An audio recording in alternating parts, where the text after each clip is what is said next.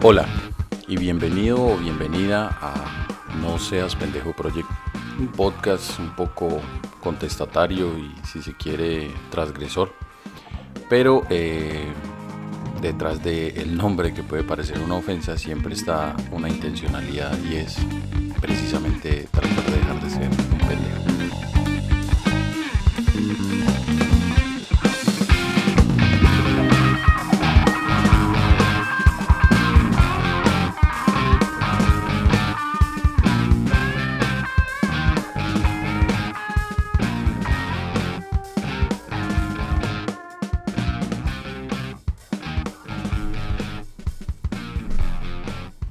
Experimento número uno. Toma uno. Autosuficiente. Compulsivo. Te cuento el chisme. Ayer me reuní con una psicóloga laboral luego de realizar una prueba de personalidad y en la que resultó que tengo oportunidades de mejora en cuanto a la compulsividad y autosuficiencia. Respecto a la media de mis otros rasgos de personalidad, me quedé en blanco. No pude entenderlo y menos relacionarlo conmigo. Debo haber puesto una cara de tonto porque fue obvio para ella que me perdió de la conversación. Luego de salir de la reunión y de recibir las aclaraciones por parte de la psicóloga, me dije, hermano, tocó buscar a qué se refería. Luego pasé a hacer lo debido en estos casos, consultar el oráculo de Google. Factor Q2, autosuficiencia. Mide el grado de dependencia o independencia personal. Los que obtienen puntuaciones altas en este factor son individuos eminentemente autosuficientes, que saben tomar decisiones sin importarles las opiniones ajenas. Prefieren estar solos la mayor parte del tiempo y hacen sus cosas sin pedir ayuda a los demás. Las bajas puntuaciones en Q2 son propias de quienes prefieren estar en grupo y suelen tomar sus decisiones en base a lo que piensan los demás o lo que establece la sociedad. Necesitan sentir que pertenecen a un grupo y que son aceptados y queridos. Factor Q3. Autocontrol. Mide el autocontrol emocional y comportamental.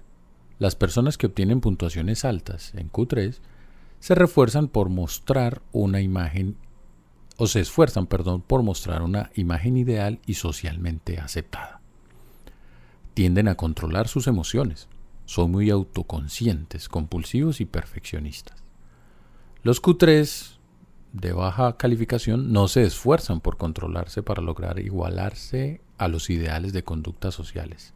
Estas personas llevan una vida más relajada y menos estresante que la de los Q3 positivas pero tienden a ser menos exitosos y reconocidos.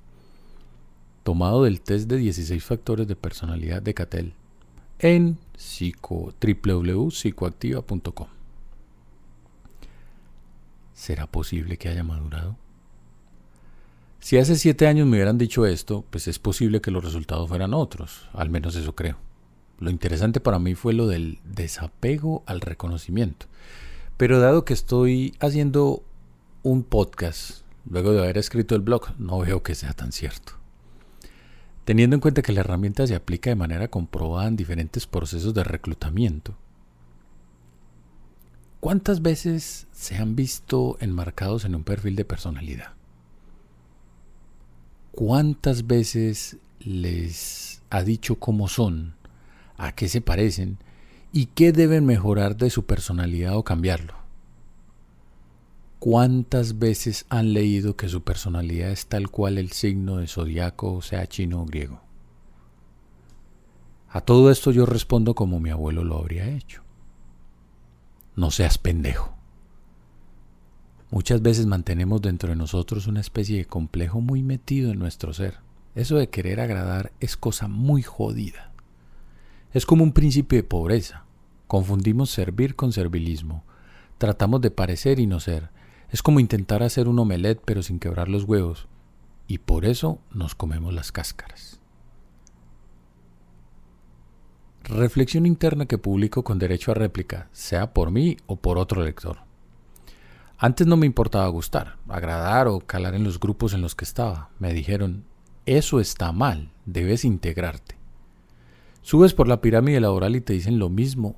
Debes ser más colaborador, preocuparte por los demás. Sé un coequipero.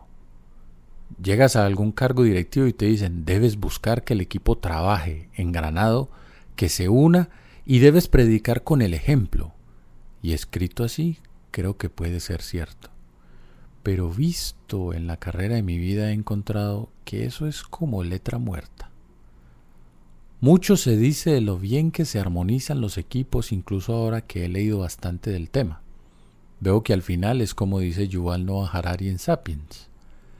Es solo una estrategia de control, un constructo imaginario para que todo sea armonía y statu quo, estático si se exagera.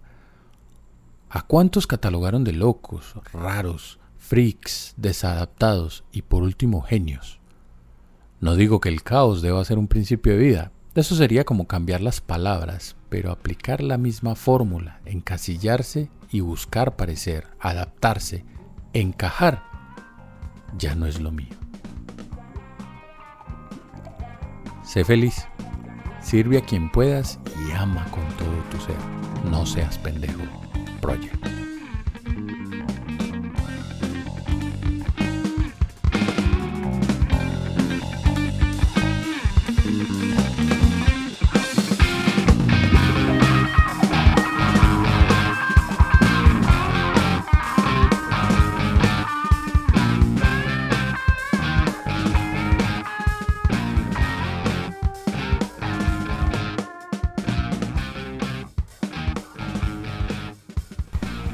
Bueno, y si te gustó el episodio, compártelo. Envíaselo a alguien que de pronto quiera escucharlo. Y sabes que nos puedes encontrar en www.noseaspendejo.info. En redes sociales como No Seas Pendejo. Así que cuídate mucho, se te quiere gratis. Chao.